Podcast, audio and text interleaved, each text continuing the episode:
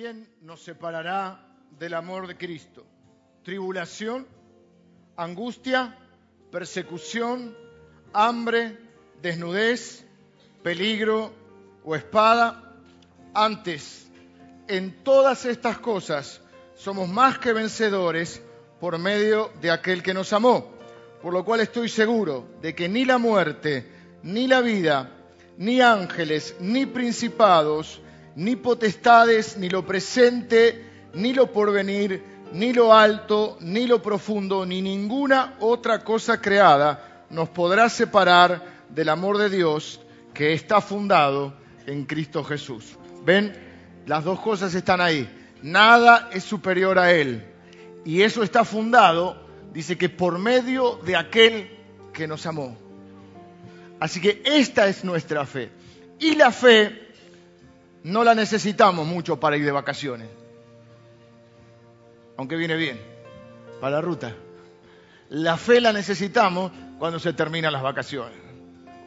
La fe la necesitamos los 365 días del año, en realidad, en vacaciones o no. Pero la fe se prueba, dice la Biblia, con el fuego. Y también dice la Biblia que aun cuando pases por el fuego no te vas a quemar, si tienes fe porque el Señor está contigo. Quiero orar, cierre sus ojos. Señor, en el nombre de Jesús, te doy gracias porque nuestra fe tiene fundamento, tiene sustancia. Nuestra fe es una fe certera, firme, fundada, fundada y fundamentada en tu soberanía, en tu poder y en tu amor. Ambos son completos e infinitos, tanto tu amor como tu poder y tu autoridad. Y Señor, nuestra fe se funda en que nada nos va a separar de ti. No hay nada, absolutamente nada creado, y todo ha sido creado menos tú, Señor. No hay nada que nos pueda separar de tu amor. Y ahí descansa nuestra fe. Por eso te damos gracias en este día. Te doy gracias, Señor, por tu palabra, que afirma nuestro corazón la fe viene por el oír de tu palabra, Señor. Y estamos oyendo tu palabra, leyendo y oyendo tu palabra. Y tu palabra está haciendo crecer la fe en nuestros corazones. Señor, hemos sido llamados a caminar y a vivir por fe. Aumentanos la fe, Señor. Y que todo lo que podamos tener que vivir en esta vida y que es parte de esta vida, tú hagas que todo eso ayude a hacer crecer nuestra fe. Así entonces cumplirás tu propósito en nuestra vida. Te bendecimos, te reconocemos como el único y Dios verdadero. No hay nadie como tú, Señor, nadie que nos ame como tú nos amas y nadie que tenga toda la autoridad y todo el poder como tú tienes, Señor. Gracias porque eres nuestro Dios. Bendigo a cada persona que en esta mañana mm, recibe esta palabra y a cada persona que en esta mañana, al igual que yo y que muchos de los que estamos acá, anhelamos crecer en la fe en la fe en ti, Señor. En el nombre de Jesús. Amén. Amén. Bueno, eh, empezamos este día entonces declarando toda la autoridad y todo el amor de nuestro Dios. Y, está en relación, yo sé que eso es, bueno, es uno de los, pasajes que más citamos, donde eh, se describe o se hace un listado de cosas que nosotros podíamos creer o pensar que de alguna manera nos hacen sentir lejos de Dios. Porque cuando uno vive tribulación o angustia o necesidad, dice desnudez, eh, o, o cualquier otro tipo de circunstancia, puede estar tentado a pensar, Dios se olvidó de mí, Dios no me quiere tanto, puede estar tentado a dudar del poder de Dios, ¿Podrá Dios eh, glorificarse en esto? Y puede estar tentado también a dudar de si Dios lo ama a uno, porque cuando uno dice si Dios se olvidó Dios no me ama. De hecho, la Biblia enseña que esas palabras hieren el corazón de Dios. Uno puede pensarlo, pero enseguida tiene que eh, poder eh, recapacitar a la luz de la palabra de Dios la Biblia dice en el libro de Malaquías que en un momento determinado Dios le dice a su pueblo, vuestras palabras han sido duras contra mí. ¿Mm? Son palabras que lastiman el corazón de Dios, porque es como si mi hijo dijera, y yo no sé si mi papá me puede cuidar, yo no sé si lo está haciendo bien, yo no sé si este hombre nos lleva a la victoria o nos lleva al desastre. ¿Eh? Y entonces, lo que la Biblia enseña es que Dios es el que lleva los destinos de nuestra vida. Y los destinos, y dice ahí que nos lleva a un destino de gloria. Yo no puedo leer a todo el pasaje, Romanos capítulo 8, puede leerlo a partir del 28 en adelante, donde va a decir que Él, a todos los que Él llamó y predestinó a esto y da en pasado glorificó, que todavía no se da, que es cuando estemos en su presencia, Él lo da como hecho, a todos ellos, y que son los que aman a Dios, Dios hace que todas esas cosas eh, las combine, las que Él desea y las que han sucedido y que Él no desea. De todo Él saca algo que funcione para sus propósitos, para conducir nuestra vida a la victoria. ¿Cuál sería la victoria de nuestra vida? Tener una vida cómoda, segura, que no nos pase mucho nada, que todo bien y que, bueno, no corramos ningún riesgo y que si es posible, eh, al día que nos muramos, eh, que nos durmamos y no suframos. Eso no es la victoria en una vida. La victoria de una vida es cuando al final de esa vida uno mira para atrás y dice, he pasado por esta tierra y he cumplido el propósito que Dios quería. Es eso que describe el apóstol Pablo cuando dice que él ha finalizado su carrera, él ve la vida como una carrera, como un viaje, entre otras cosas, como una batalla también. Dice, he acabado la carrera, he peleado la buena batalla, he acabado la carrera, he guardado la fe, por lo tanto me está guardada o me está esperando el reconocimiento de Dios. ¿eh? Esas palabras que todos o que los hijos de Dios anhelamos oír de Él, ¿eh? que Él diga un día, bien, cuando nos reciban al cielo, bien, dice algunos que es muy lindo porque dice que el fundamento es Cristo y nadie puede poner otro fundamento, pero sobre ese fundamento uno va construyendo, en base a su fe va construyendo. Y lo que uno construye dice es probado por el fuego y si uno construyó heno, paja o jarasca, se quema. O sea, es salvo como por fuego, dice la Biblia. O sea, entras con olor a quemado. Los pelitos acá, sos salvo. Porque la salvación es un regalo de Dios. Pero hay otras cosas que son recompensas. Dice, cada uno recibirá su recompensa según su obra. Y otros construyen oro, plata, piedras preciosas, es decir, cosas construyen para la eternidad. Y entonces oirán de Dios ese día, bien buen siervo y fiel, sobre poco has sido fiel, sobre mucho te pondré. Así que es un año donde la mayor parte del año, el objetivo, dentro de los objetivos que están siempre, en este caso es un objetivo que nos vamos a centrar, y cuando digo esto está en combinación con la temática de la palabra de Dios, nos vamos a centrar en el objetivo de crear fe en algunos casos y de hacer crecer tu fe. Pero usted va a decir, pastor, pero usted no puede hacer, es verdad, yo no puedo ni crear fe ni hacer crecer tu fe. Mi tarea es traerte la palabra de Dios, porque la fe es por el oír de la palabra de Dios. Pero solo Dios puede hacer creer, solo Dios puede crear fe. Dice la Biblia, porque por gracia sois salvos por medio de la fe, y esto no de vosotros, pues es don de Dios, ni la fe es de uno. Y los discípulos oraron diciéndole, los apóstoles oraron diciendo Señor, aumentanos la fe. O sea que hay dos procesos, el de que Dios crea fe y después hace crecer esa fe. Si bien nosotros no podemos hacer crecer nuestra fe, lo que nosotros podemos hacer es predisponernos y hacer nuestra parte para que Dios haga la suya. Dios hace crecer nuestra fe. Y sí es cierto que hay ejercicios espirituales que uno puede hacer. Entre esos está el oír y poner en práctica la palabra de Dios. El domingo pasado hablamos de una fe trascendente y cómo trasciende la fe aún después de esta vida a través de nuestras obras. Vimos la vida de Abel y vimos que la Biblia dice que Dios dio testimonio de Abel. O sea, nosotros estamos acostumbrados a dar testimonio de Dios, pero ahí nos va a decir que a Dios en los cielos dio testimonio de Abel y dio testimonio por su fe. Ahora, la fe no se puede medir, no se puede ver, lo que se puede ver es el resultado de esa fe. ¿Cuál es el resultado de esa fe? Las están mareadas, ¿no? las obras. Dice Santiago un libro que no leemos tanto porque somos reformados, pero está en la Biblia y toda la palabra es útil, inspirada por Dios. Tú tienes fe, muéstrame tus obras, porque la fe sin obras es muerta. La única forma de que nosotros podamos ¿eh? seguir dando testimonio de Dios, aún dejando, después de dejar esta vida, ¿cómo es? A través de la fe. ¿Y cómo va a ser esa fe? Va a generar obras. La gente pasa, pero sus obras quedan.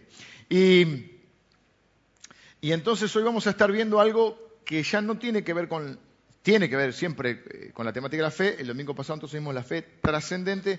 Este día nos toca hablar de otro personaje de la Biblia, de otra persona de esta Biblia, una persona muy particular, eh, y que lo que nos va a describir es un poco cómo vivió acá, cómo vivió en esta tierra. No tenemos muchos datos, pero es la escritura, el pasaje de la escritura que nos toca hoy y es el que vamos a ver.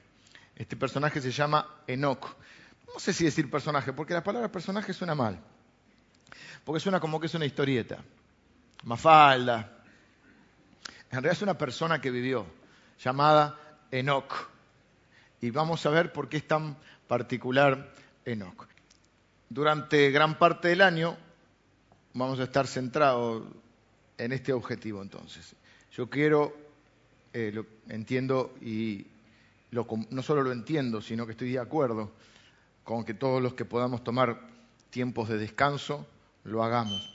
En la medida que estés en Buenos Aires, es bueno que te pongas como objetivo bueno, eh, durante el año congregarte, y congregarte es más que asistir el domingo, es integrarte a una comunidad de fe, sea esta o sea otra, comunidad de fe en Cristo, ¿no? no fe en cualquier cosa, en Cristo, sea esta o eh, sea otra congregación. Pero que los domingos estés en Buenos Aires, vengas a escuchar la palabra de Dios, aquí o, repito, o en algún lado donde se predique a Jesucristo, para que tu fe crezca, porque estás llamado a vivir por fe.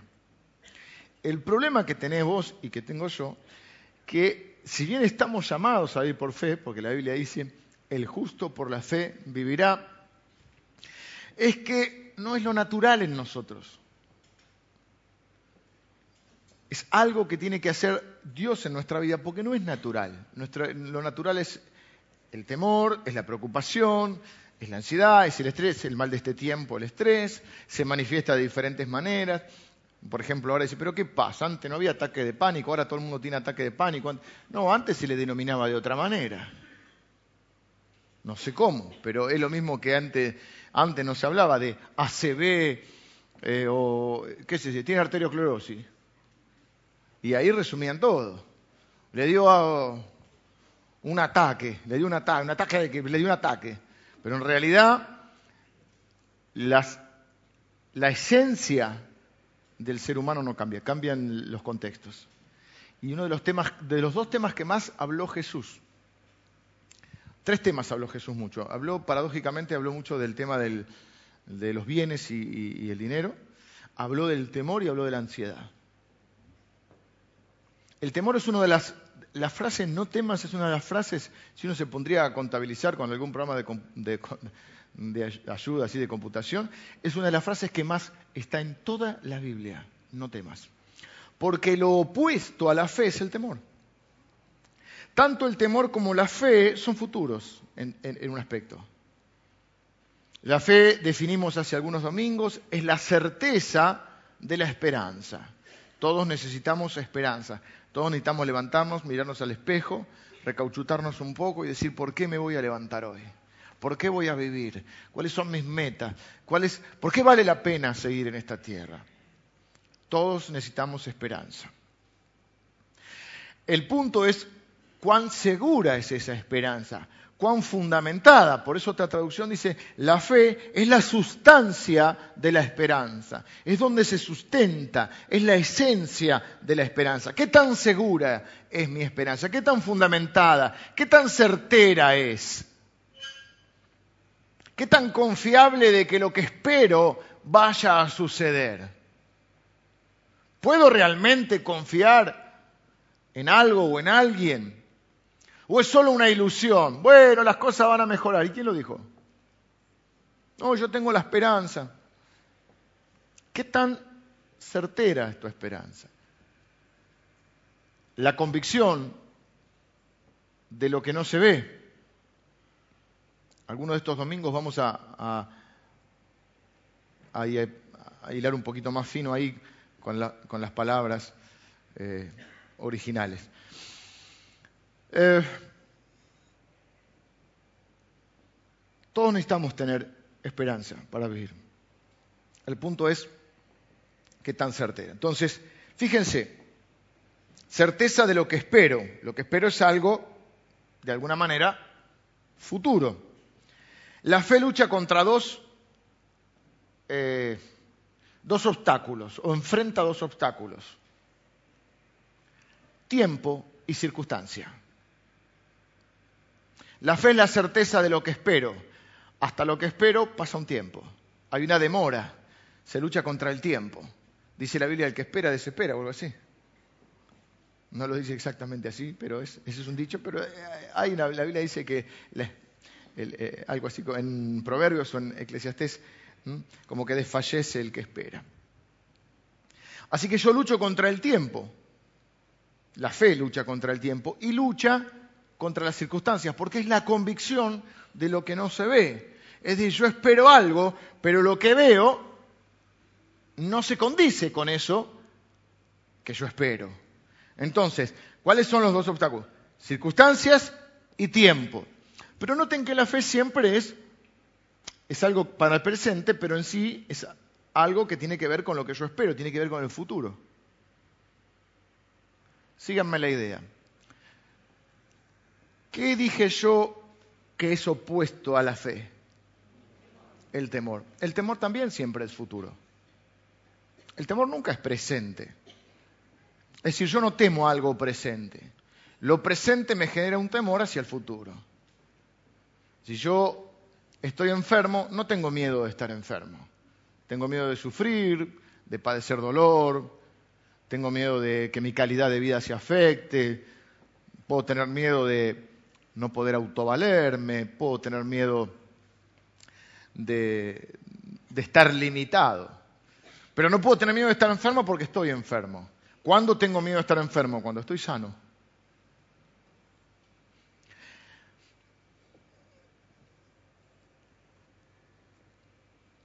Lo mismo sucede con la muerte, lo mismo sucede con una necesidad material. Yo no tengo miedo de perder el trabajo cuando perdí el trabajo. Yo tengo miedo de perder el trabajo cuando tengo trabajo. Cuando perdí el trabajo puedo tener miedo de que no tenga el dinero suficiente para sustentar a mi familia. Puedo tener miedo de no conseguir otro. Siempre el miedo es futuro. Ambos tienen el condicionamiento del tiempo y de las circunstancias. Porque lo que genera el miedo son las circunstancias y los pensamientos futuros con el tiempo. Entonces, yo quiero ver hoy cómo caminar a lo largo de nuestra vida, así como el domingo pasado vimos una fe trascendente, porque trascendió aún la muerte. Hoy están con nosotros la familia de Oscar y la familia de Alejandra. Nos han pedido que agradezcamos a la iglesia, ellos han partido con el Señor y de parte de ellos y de parte mía también como pastor, les agradezco a ustedes que son una familia hermosa, cariñosa, solidaria y amorosa. Así que y nuestras oraciones, nuestro respeto y nuestro consuelo, o nuestra oración para que el Señor les consuele a ambas familias. ¿sí? Eh, hoy vamos a ver la fe, que le vamos a llamar una fe, un buen título así medio, Fe 365. Esos son los títulos que les gustan a los de GD, ¿no? A los de... ¿Seba es el que anda con eso o qué? ¿O quién es el...? ¿viste? Fe 365. Javi, ¿dónde está Seba? Está con los chicos, ¿no? Ah, tienen cultito infantil. Están comiendo unos panchos, barbos, están mejor que nosotros.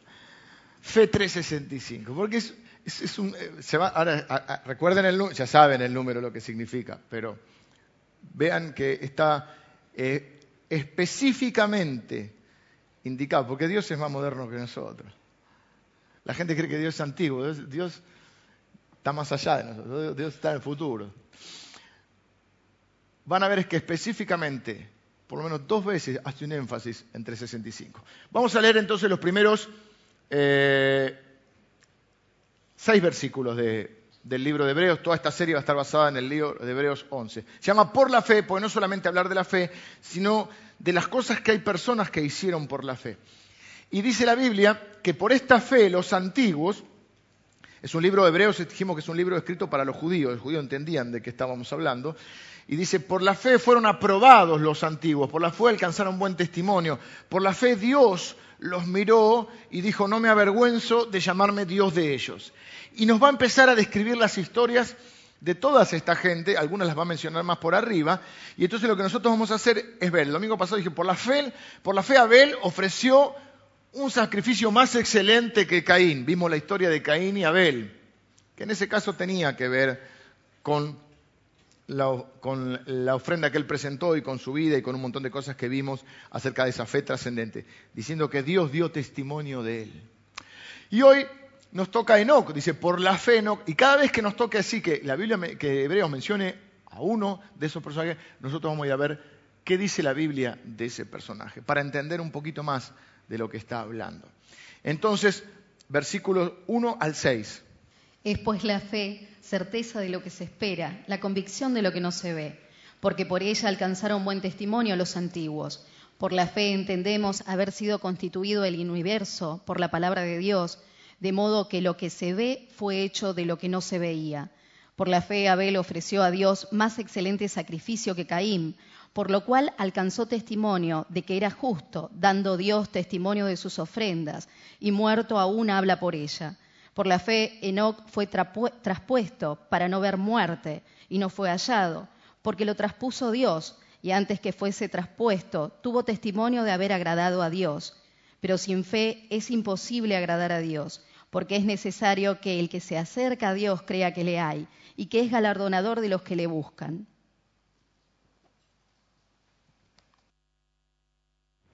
Ahora les voy a leer Génesis 5 del 21 al 24, donde se cuenta la historia de Enoch. Dice, vivió Enoch 65 años y engendró a Matusalén. ¿Se acuerdan? Bueno, ¿alguien conoce? Algunos por ahí sí, otros no. ¿Qué le suena a Matusalén? tiene más años que Matusalén. Eh, es uno de los más viejitos, de, los que vivió más años en la, tierra. Vivió Enoch 65 años y engendró a Matusalén. Y caminó Enoch con Dios después que engendró a Matusalén 300 años. Vivían un poquito más.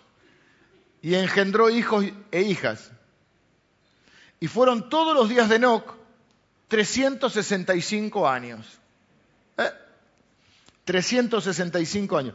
Caminó pues Enoch con Dios y desapareció porque lo llevó, le llevó Dios. Enoch es eh, la séptima generación después de Adán. Las seis generaciones antes murieron. Enoch tiene esta particularidad. Enoch es una de las dos personas en toda la Biblia, y yo diría en toda la historia de la humanidad que no murió. Dice, bueno, lo llevó Dios, no será un, como se dice, un, un giro idiomático, una forma elegante de decir que también murió. No. ¿En qué me sustento yo para decir esto? Bueno, si uno mira las seis, lo voy a hacer, así no lo tengo marcado, pero lo vamos a hacer rápidamente. Esto es muy importante, porque ¿qué le pasó a Enoch? Enoch no murió. O sea, no murió. Enoch. E, Elías es el otro que no murió, un profeta que se fue en un torbellino. Está contada su historia en el libro de Reyes, pero quiero leer esto, espere. Y vivió Adán 130 años, engendró un hijo, no, no, pero voy a ir salteando, voy a ir... Y fueron los días, después de engendró, y fueron todos los días que vivió Adán 930 años y murió. Versículo leí 5, Génesis 5, 5. O sea, Adán murió. El 8, y fueron todos los días de Set 912 años y murió.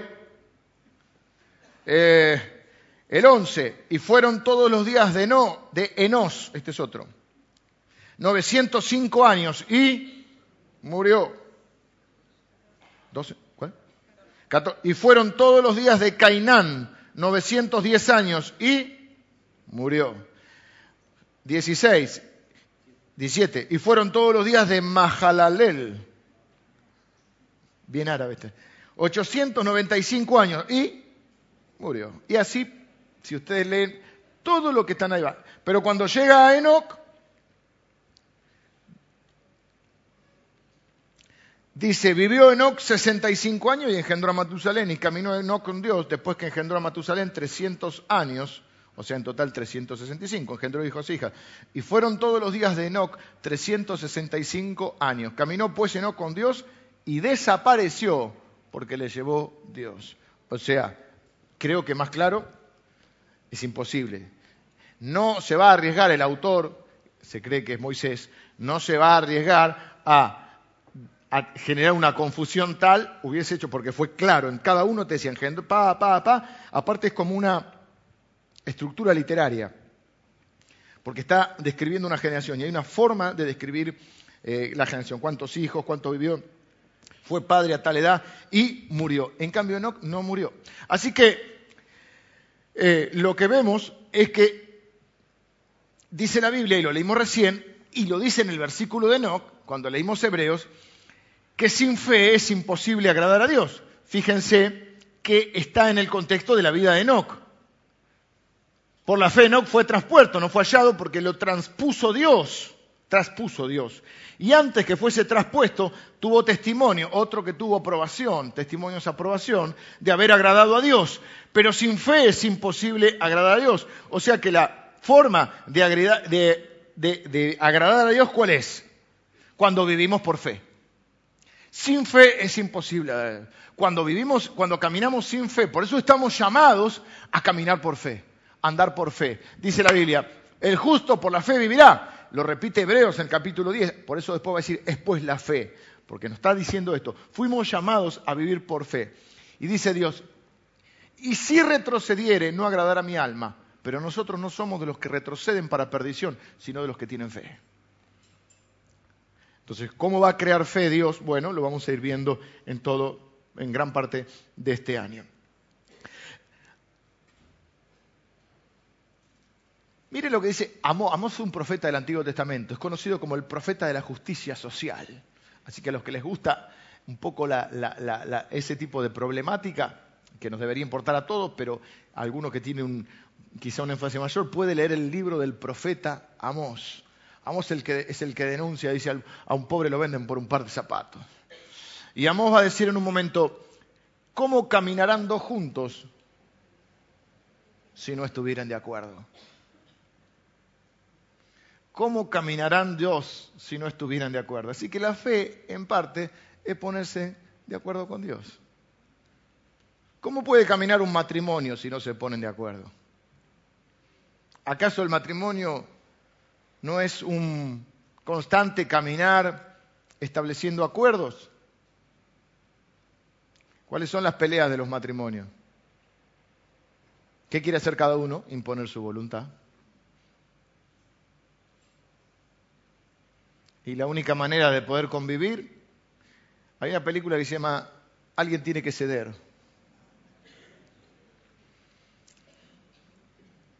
Cuando los matrimonios no salen adelante hay dos problemas. O ninguno cede, o siempre cede el mismo. Y no funciona así.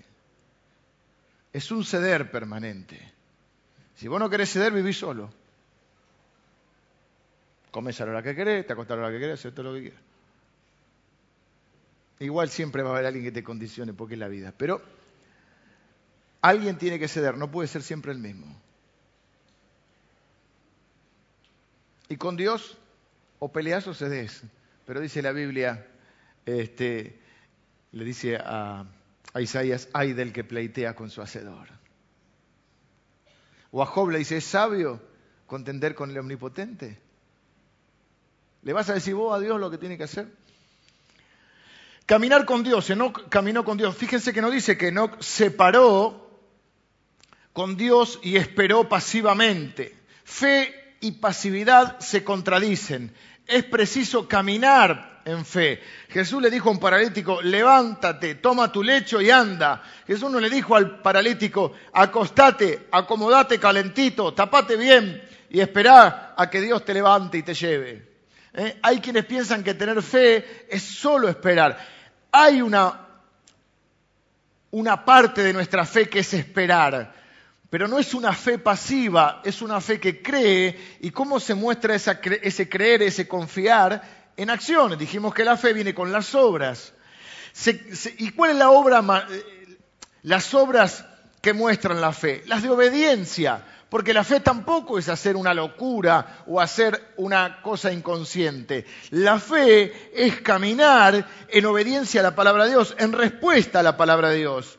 Hay gente que cree que la fe es un salto al vacío, que es decir, bueno, yo por la fe vamos por la fe. No, no, eso puede ser irresponsabilidad, eh, un ataque locura. La fe es cuando Pedro dice, en tu palabra echaré la red. Señor, no pesque nada, pero en tu palabra echaré la red. Es caminar en respuesta a una indicación de Dios. ¿Qué otra cosa prueba más la fe que la obediencia, que una obra de obediencia? Enoch no se quedó quieto, dice que caminó con Dios. Y así se mostró que él tenía una fe viva en muchas ocasiones, fíjense que leímos, por la fe entendemos. La fe no es no pensar. La fe, si no, Dios no nos hubiera dejado la, escritura para que entendamos el plan de Dios. No es, bueno, no entiendo nada, pero lo creo. Hay cosas que no entiendo. Sí, ¿por qué? Porque Él es Dios y yo soy un simple mortal. Pero sí utilizo mi razón y mi pensamiento. Ahora fíjense que muchas veces es contra la corriente. Hay un libro muy chiquito. ¿Saben que hay un libro de los que se conocen como, eh, digamos, es de literatura, en este caso judía, no está en la Biblia porque no está en el canon, canon es como decir parámetro, no está en el canon bíblico, pero está considerado un libro histórico, un libro se llama Enoch. Es un libro de la literatura muy interesante porque describe parte de... Eh, porque Enoch en su caminar predicaba también. Y hay otro libro que sí está en la Biblia, que se llama Judas, que no es el Judas de Judas, no es el Judas Iscariote, que no lo vamos a encontrar nunca el libro. Y si usted me dice mi Biblia no está, yo le digo, verdad, en la mía tampoco. Porque es una hojita nomás. Ve que no me aparece. Así me dijeron, en mi Biblia no está. ¿Eh? Pedro, Pedro, Juan, Judas. Tiene un solo capítulo. O sea, no hay Judas 2, 13. Judas, cuando se habla de Judas se dice, por ejemplo, Judas 14 y 15. Pero no capítulo 14, versículo, porque tiene esos versículos nada más. Y habla de Enoch. Y dice, de estos también profetizó Enoch. Está hablando de gente que hace todo contrario a Dios. De estos también profetizó Enoch, séptimo desde Adán. Dice, porque hay otros Enoch. Era un nombre que estaba medio de moda.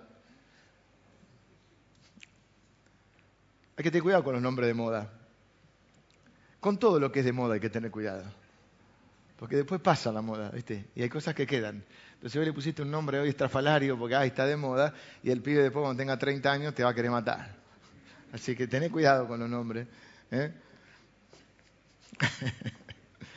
De esto también profetizó Enoch, séptimo desde Adán, aclara que es este Enoch, diciendo, he aquí vivo, vino el Señor con sus santas decenas de millares para hacer juicio contra todos y dejar convictos, a, eh, bravo Enoch, y dejar a todos los impíos de todas sus obras de todas sus obras impías que han hecho impíamente, o sea, impíos con obras impías y que han hecho impíamente. Y de todas las cosas duras que los pecadores impíos han hablado contra él, o sea, está envenenado.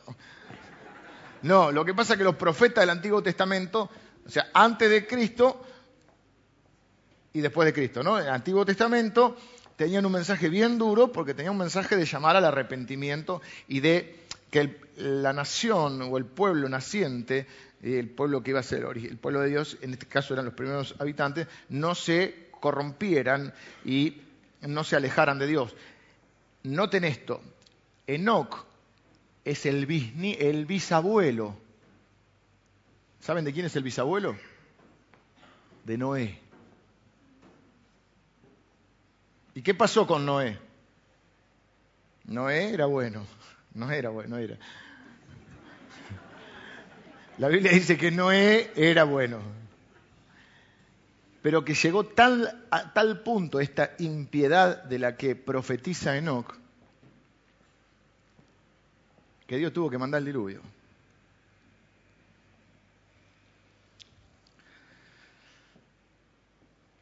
Y el único que Dios haya justo, bueno, al único que decide salvar es a Noé y por ende su familia, pero en realidad es por Noé. Y Noé no, no es casualidad, es el bisnieto de Enoch. Porque las personas pasan, pero su testimonio queda. A veces caminar con Dios es caminar contra la corriente. Y el Evangelio no está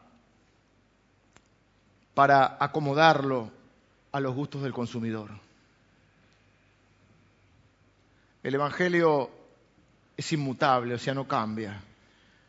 Y si la gente lo recibe con alegría, mejor, pero hay gente que no lo va a recibir y nosotros lo que no podemos hacer es adulterar ni cambiar el Evangelio. Y lo que está bien está bien y lo que está mal está mal. Y nosotros tenemos que tener un parámetro claro en eso. El apóstol Pablo dice, ¿qué busco? ¿Agradar a Dios o agradar a los hombres? Si agradamos los dos, bueno, mejor, pero hay veces que no. ¿Qué busco? ¿Agradar a Dios o agradar a los hombres? Si buscara agradar a los hombres no sería siervo de Dios, lo da por hecho. Caminar con Dios no es correr. Cuando Dios te da una palabra, te muestra, te comenzás en el camino de la fe, vos tenés que determinarte a caminar con Él. Noten que caminó los 365 años que vivió. Pero hay algo que nos pasa a muchos, y es que conocemos a Dios, o cuando conocemos a Dios, y queremos empezar este camino de fe, algunos nos atolondramos. Entonces, Dios quiere caminar con nosotros, pero nosotros recibimos primero algo que Dios nos muestra y lo que queremos hacer es, bueno, nos soltamos de la mano de Dios y queremos nosotros hacerlo. No porque Dios me dijo, Dios te mostró algo, Dios te, te prometió algo, o vos esperás algo de Dios, pero resulta que le consultaste a Dios, oraste a Dios, crees que es voluntad de Dios, pero después no le consultas más sobre cómo instrumentar lo que Dios te muestra. ¿Me explico? Entonces miren lo que dice la Biblia en Isaías 28, 16. Dice,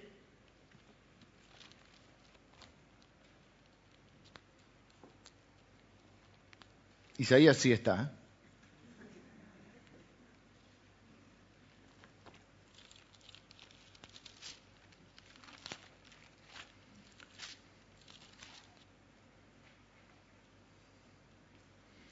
Dice, por tanto Jehová el Señor dice así, he aquí yo he puesto en Sión por fundamento una piedra piedra probada, angular, preciosa, Jesucristo.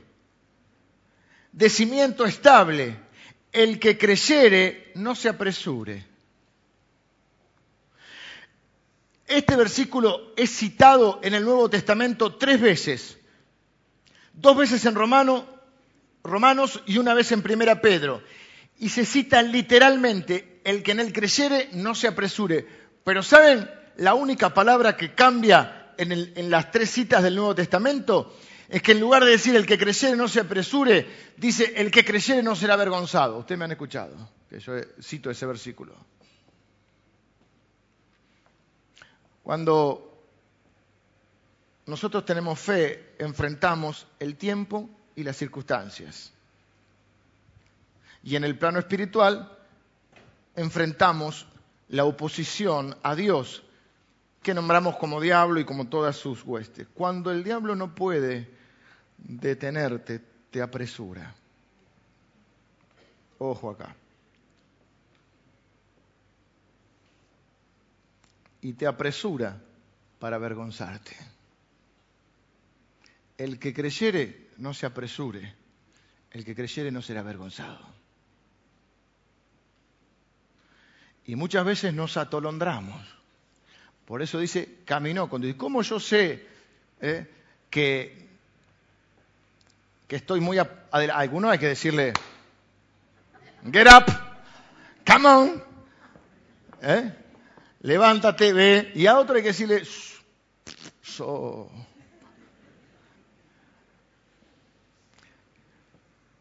El punto para caminar con Dios todos los días es que todos los días vos te encuentres con Él.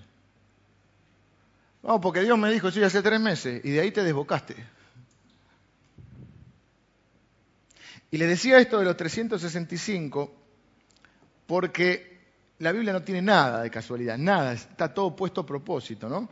Y fíjense que dice que caminó 365 años y lo recalca, y caminó con Dios. Dos veces dice que caminó con Dios. El 365 me está indicando todos los días de los años, o sea que son, y dice 365 años, o sea, los 365 años, los 365 días, los 365 años, o sea, todos los días de los años de tu vida. Todos los días de los años de tu vida caminó con Dios. Caminar no es correr, caminar no es saltar. Hay mucho cristiano que salta.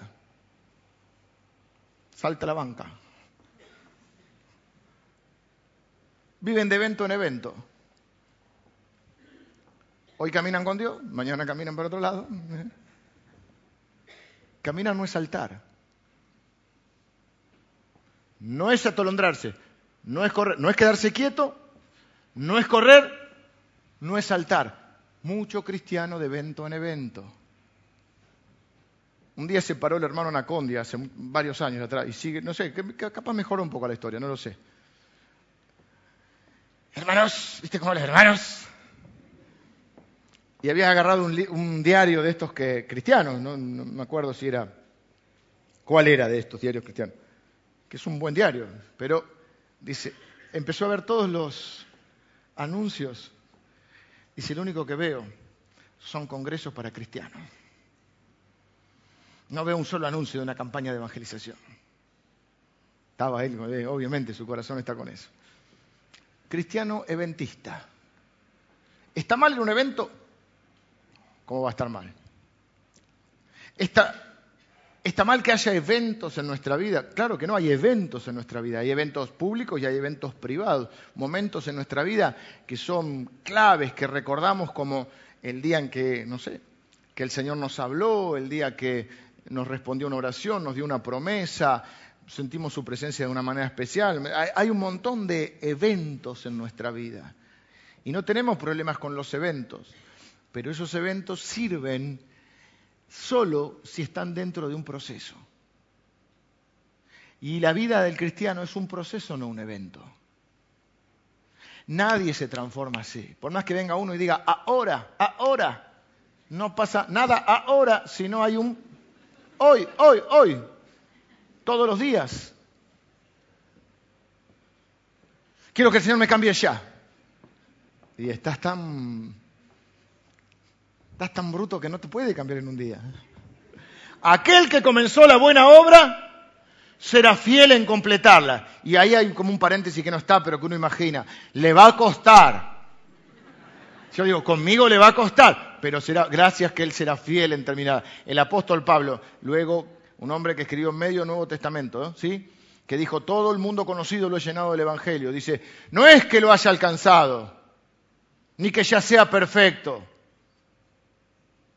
pero una cosa hago, dejo lo que está atrás y me extiendo a lo que está por delante. O sea, Pablo dijo, no lo alcancé, y a veces nuestra inmadurez, bueno, yo lo entiendo, nuestra buena intención o, todavía no comprendiendo el Evangelio, eh, eh, nos convertimos al Señor enseguida y, queremos dar testimonio. Entonces decimos, antes era malo, ahora soy bueno.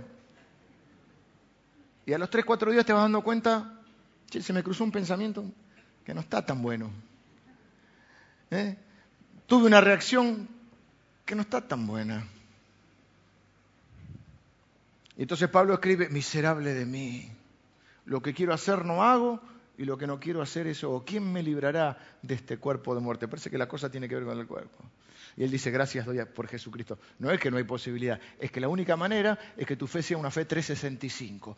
Todos los días lo empezamos caminando con Dios, todos los días lo terminamos caminando con Dios. No se puede vivir de evento en evento. ¿Eh? Hay que, a los grupos de, antes era, no sé, Javi no, porque Javi es fe de 365, pero antes, lo, me acuerdo, hay que inflar al grupo, hay que meterle un campamento, hay que meterle un congreso, y vienen todos que van a ganar al mundo y lloran y qué sé yo, y a los dos meses el grupo empieza de vuelta y hay que meter algo, una cena, una fiesta de disfraces, hay que inflar la cosa. ¿eh? La gente decía, te voy a, voy a la iglesia a cargar las pilas. Yo no tengo problema que, que, se diga eso en el buen sentido, porque venimos y cargamos las pilas, porque la palabra de Dios nos carga las pilas, el estar con los hermanos nos carga las pilas, un buen abrazo nos carga las pilas, una oración, una palabra nos carga las pilas, pero no podemos estar llegando al viernes como el conejito de Duracel. Casi que el domingo entramos, llegamos hasta la puerta y los servidores no tienen que empujar. Ponete las pilas. ¿O no? Se puede vivir de evento, hermano. Ah, no, no, porque voy al evento de, al recital de este. Eso está lindo, como ir con los hermanos, está bueno, como. Son cosas lindas de compartir. Pero tu vida tiene que estar sustentada es como que no está mal, yo no creo que esté mal, ¿cómo va a estar mal? La vida dice, oren unos por otros, que ore un hermano o el pastor. Ahora, si uno cree que solamente la oración es escuchada cuando me ora el pastor, entonces estamos en el horno.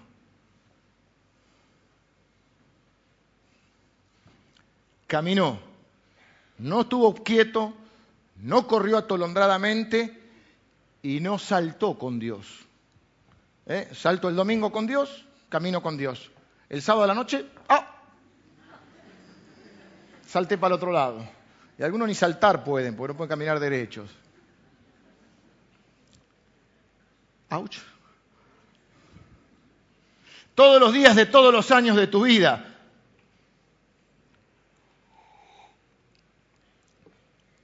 Por fe fue transpuesto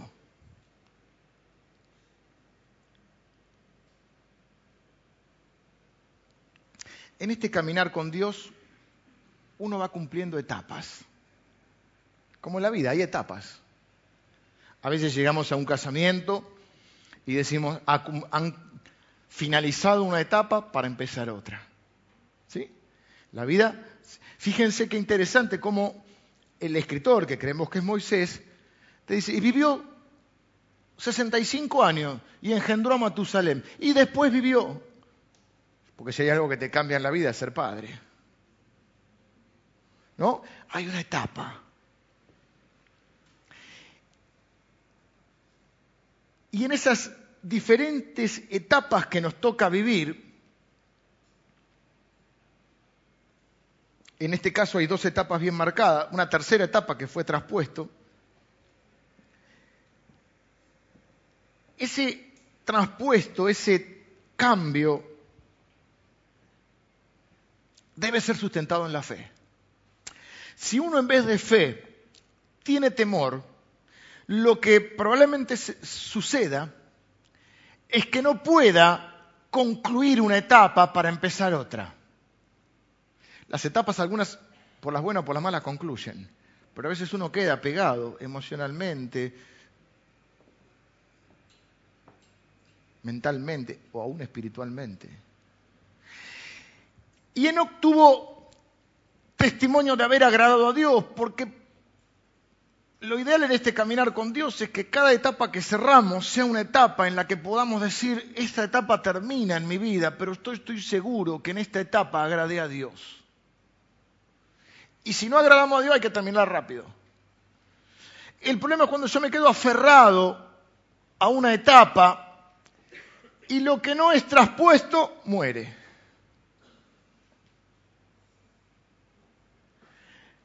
La palabra traspuesto es una palabra hebrea que es, mira, es más difícil, metativ, metativquimi,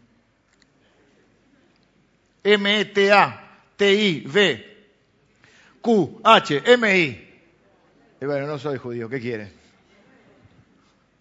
¿Saben qué significa?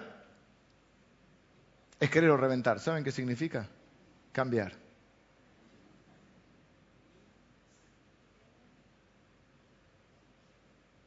Las seis generaciones de antes que él murieron, el único que no murió fue él. Él cambió. en algunas etapas y en algunas cosas de tu vida, si vos no querés ver muerte, tenés que cambiar. Y la única manera de cambiar es por la fe. Es mirar para adelante y no aferrarme a lo que está atrás. ¿Por qué yo me aferro a, lo que, a algo? ¿Por qué la gente dice, ¿cómo andas mal pero acostumbrado? Y si estás mal, ¿por qué te ¿Por qué? ¿Por qué se aferra? Porque ¿qué es el sentimiento opuesto cuando miro el futuro a la fe? El temor. Pero si yo me aferro a algo demasiado, me muero. Espiritual muero. ¿Por qué? Porque estoy abortando mi fe.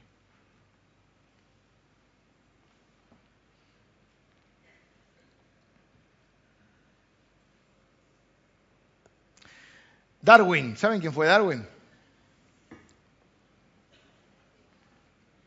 Sí, ¿no? Como tres. El de los monos. ¿Saben que Darwin estuvo en la Argentina? ¿Saben quién fue Darwin? Charles Darwin. No es la más fuerte de las especies la que sobrevive. Eso lo dijeron hace poco en un documental. Es cara al encuentro, eso está buenísimo. Le gusta a mi hermano y me enganché. No es la más fuerte de las especies la que sobrevive. Uno pensaría que sí.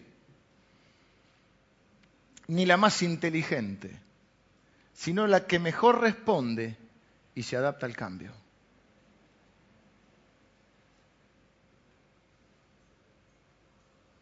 Tampoco es cambiar por cambiar, es cambiar por la fe, es caminar con Dios. Dice la Biblia que Él es galardonador de los que le buscan y que sin fe es imposible agradar a Dios. La idea es que sin fe uno es insuficiente, impotente, débil e incapaz para agradar a Dios. Eso es lo que quiere decir. Cualquier cosa que uno quiera emprender en fe carece de fuerza Cualquier cosa que uno quiera emprender carece de fuerza si no tiene fe. Carezco de incapacidad para hacer algo que quiero encarar para Dios si no tengo fe. Sin fe soy impotente para agradar a Dios. Así que Enoch caminó con Dios. Y la última pregunta que quiero hacerme hoy es, ¿qué quiere decir que Enoch caminó con Dios en la, en la, vida práctica? Que él anduvo una vida con Dios. Y por eso lo agradó. Saben que, vengan los músicos, saben que Dios tiene una especie, Dios no tiene debilidades, pero podríamos decir así, tiene una especie de debilidad. En el buen sentido de la palabra, ¿no? Dios tiene debilidad por los hijos suyos que tienen fe. Dios nos ama a todos, pero hay algo especial Porque sin fe no le podemos agradar. O sea, nos ama porque es Dios. Dios ama a todos los seres humanos. Pero cuando habla de agradar a Dios, habla de algo especial. Por ejemplo, la Biblia dice que Abraham le creyó a Dios y le fue contado por justicia. Es decir, Dios lo vio a Abraham justo. ¿Y qué significa justo? Lo vio bien, lo vio perfecto por la fe. Dios no está acostumbrado a que la gente le crea. La mayoría de la gente no le cree a Dios en el sentido de la fe que hablamos. Fíjense que la gente, que la gente dice, bueno, pero yo creo que Dios existe. Sí, pero ¿cuáles son los, requisitos? Automáticamente que nos dice que no agradó a Dios nos va a decir dos cosas, porque sin fe no se puede agradar a Dios. Y el que se acerca a Dios, hay dos realidades inamovibles en las cuales se sustenta nuestra fe. Número uno, porque es necesario que el que se acerca a Dios crea que le hay, que Dios es tal como es que Dios existe y que Él es galardonador de los que le buscan, o sea que Dios recompensa. Un galardón es una recompensa que Dios da. Ahora, cuando decimos por qué es necesario que crea que le hay, que existe, va unido a lo segundo, que es cómo es Él. ¿En qué lugar? No. ¿Qué Él es? Dice otra versión, que Él existe o que Él es y cómo es. Porque el solo hecho de que Él es no es suficiente, sería una fe incompleta. De hecho, la Biblia dice, los demonios creen en Dios y tiemblan. Sígame acá. Yo creo que Dios existe. Bueno, estás en la categoría de demonio. Llegaste hasta ahí. Aunque los demonios a veces son más obedientes, pero no importa. No, bueno, yo creo que tiene poder. Ahí estás como los demonios también. Demonio temblequeante. Claro, porque si los demonios tiemblan, ¿por qué tiemblan? De chucho. Los demonios creen y tiemblan. O sea que hasta ahí no hicimos más nada. No, yo creo que Dios tiene poder. Por eso les decía al principio, van juntas las dos cosas. Que Él es y que Él es como es. O sea que Él es galardonador de los que le buscan, que Él nos ama. Ahí entonces lo pasé al demonio. Porque si solo creo que existe y que tiene poder, bueno, Dios tiene poder, pero no creo que me ama, no es una fuerza. La, la palabra que a mí me gusta mucho es más que creer como, por eso yo a veces incluso cuando digo, porque todo aquel que en él cree, digo, porque todo aquel que en él confía. Porque no es lo mismo creer que confía. Cuando yo creo en alguien, no estoy diciendo, si yo le digo, no sé, a mi esposa, yo creo en vos. No estoy diciendo creo que existís, porque es obvio que existe. Cuando vos le decís a alguien, yo creo en vos, ¿qué le estás diciendo? Yo confío en vos. Este hace ruido. Yo confío en vos.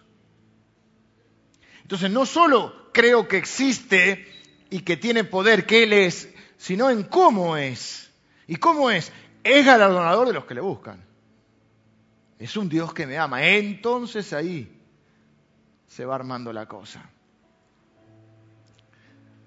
Esa fe es una fe que genera testimonio. Miren algo que encontré y que quiero decirles hoy.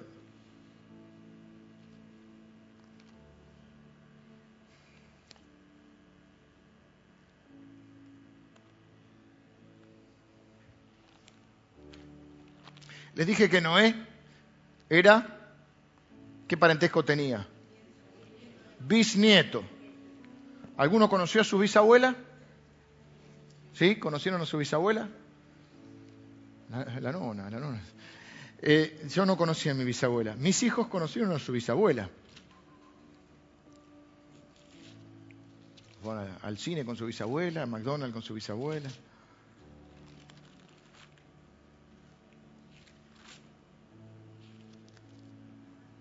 El diluvio. Génesis 7.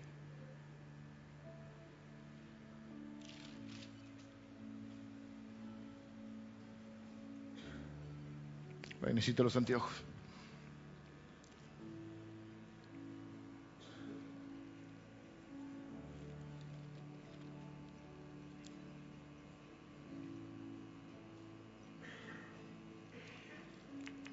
Esperen que es larga la historia.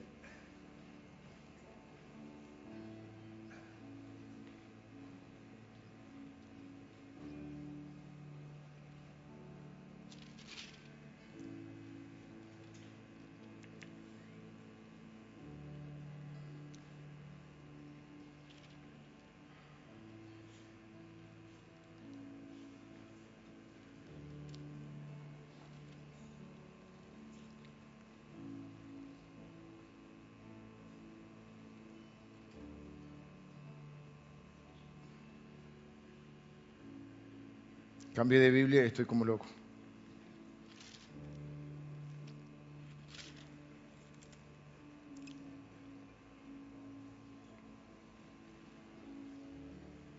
Estas son las generaciones de Noé. Noé, varón justo, era perfecto en sus generaciones. Con Dios caminó Noé. De las dos personas que se dicen que caminaron con Dios, está el bisabuelo y el bisnieto.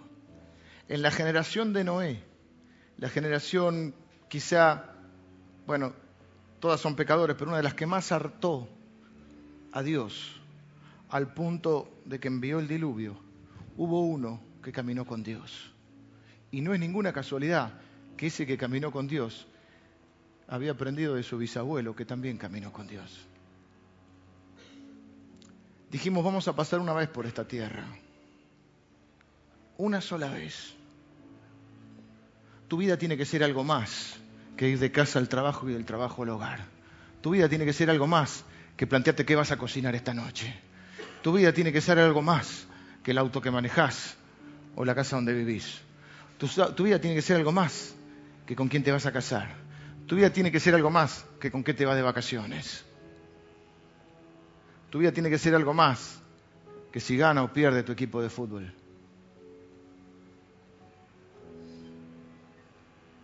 Dice la Biblia que por la fe toda esta gente fueron peregrinos, vivieron como peregrinos y extranjeros. Corrieron una carrera,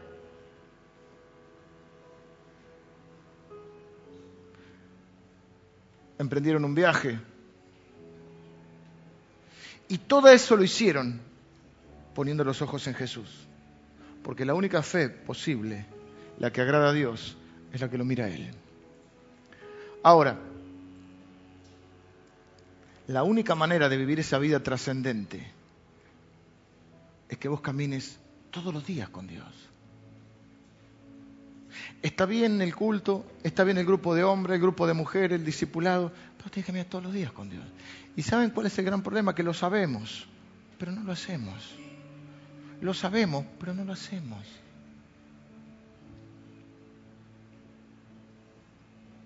¿Cuándo fue la última vez que charlaste un rato con Dios? No que hablaste de Dios, no que viniste a la iglesia. ¿Cuándo fue la última vez que hablaste con Dios? ¿Estás caminando con Dios? No es una pregunta inquisitiva, es una pregunta reflexiva. ¿Estás caminando con Dios? No te pregunto a qué iglesia vas, al ministerio de... No, no, no. ¿Estás caminando con Dios? ¿Podría ser el día de mañana el resumen de tu vida? Tu epitafio, si se quiere. Y que ese resumen pudiera decir, y Alberto caminó con Dios.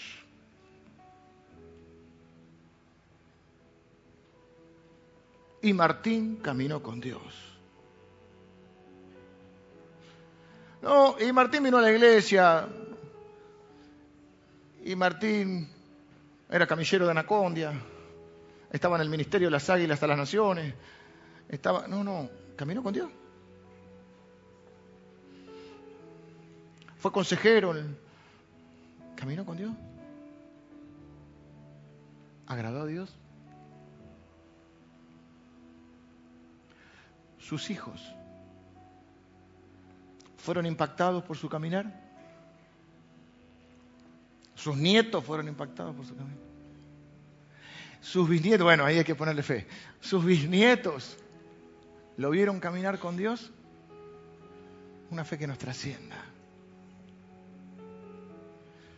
No correr, no detenerse, no saltar, caminar. Una fe de 365. Yo quiero orar hoy. Sé que la mayoría de ustedes saben esto. Pero les soy completamente sincero porque soy su pastor. No me interesa si lo saben. No me interesa. Yo también lo sé. No me interesa si yo mismo lo sé. Me interesa si lo podemos vivir. No quiero que mi epitafio sea, y Leo sabía que tenía que caminar con Dios. Quiero que mi epitafio sea, y Leo caminó con Dios.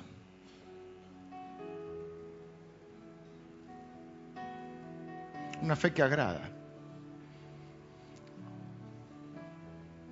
Una fe que hace una diferencia. Los seis anteriores una cosa, el otra. Ahí hubo un par, qué sé yo. Pero de este hombre salió Noé. Vamos a orar. Señor, te doy gracias por tu palabra.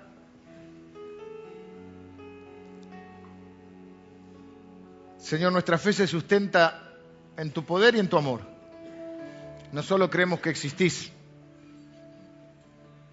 creemos que tenés todo el poder. No solo creemos que tenés poder, creemos que tenés todo el poder. Pero también creemos que recompensás a los que te buscan.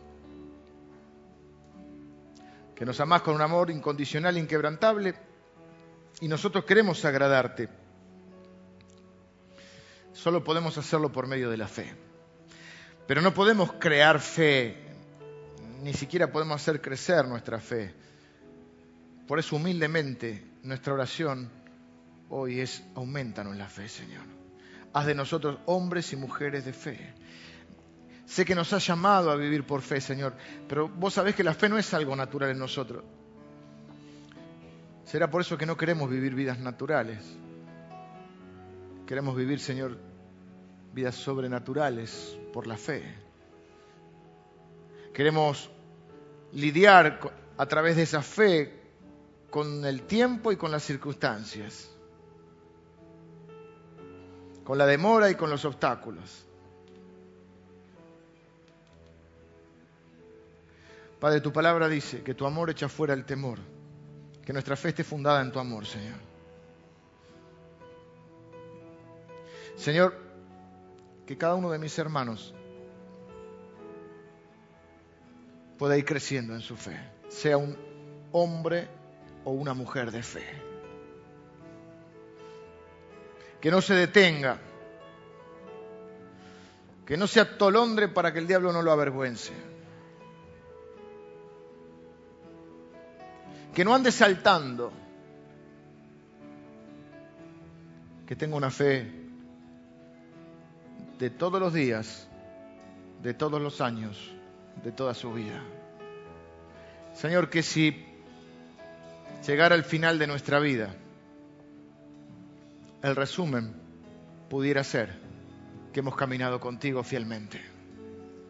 A veces en contra de la corriente, pero siempre marcando una diferencia. Padre, te pedimos por las generaciones que, que nos seguirán que nos continuarán, por nuestros hijos, nuestros nietos y las generaciones sucesivas, tanto en lo personal como eclesialmente, Señor, las generaciones que nos van a suceder en esta congregación. Señor, que esta iglesia sea una iglesia conocida por su fe.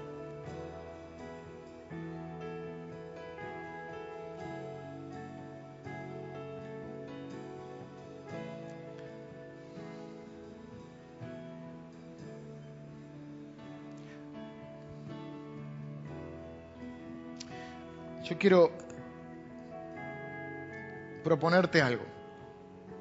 Lo he propuesto hace un tiempo y seguramente algunos lo están haciendo. Ahora que ha empezado este año nuevo y que, bueno, para muchos ha, venido con muchas dificultades, para muchos de nosotros. Así como les he propuesto que este año nos propongamos crecer en la fe o pedirle a Dios que nos haga crecer en la fe.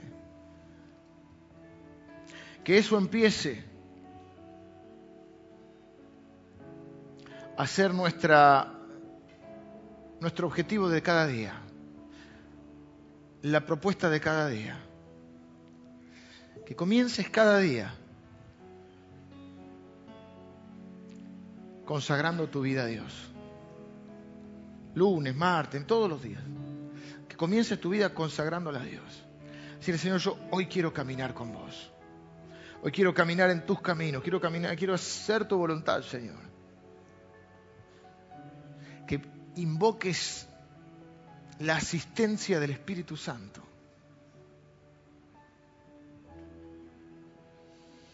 Para que Él trabaje en tu carácter, en tu corazón y en tu mente para hacerte un hombre de fe. Para que tu vida se comience a caracterizar por una vida de fidelidad, de integridad, de perseverancia en el Señor. Una vida que agrade a Dios.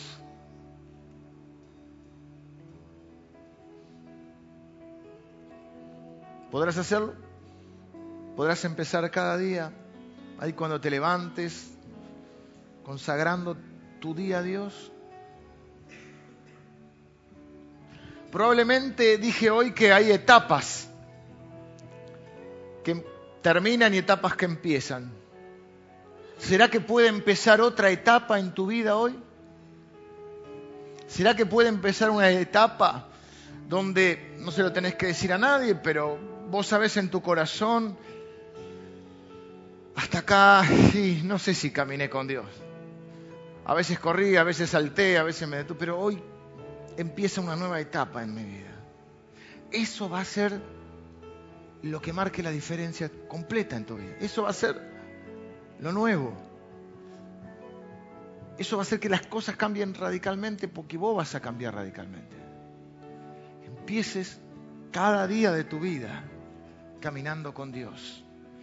Los 365 días de todos los años de tu vida. Señor, que tu Espíritu Santo nos pueda convencer de tu palabra y de tu voluntad. Oro en el nombre de Jesús. Amén. No hay lugar más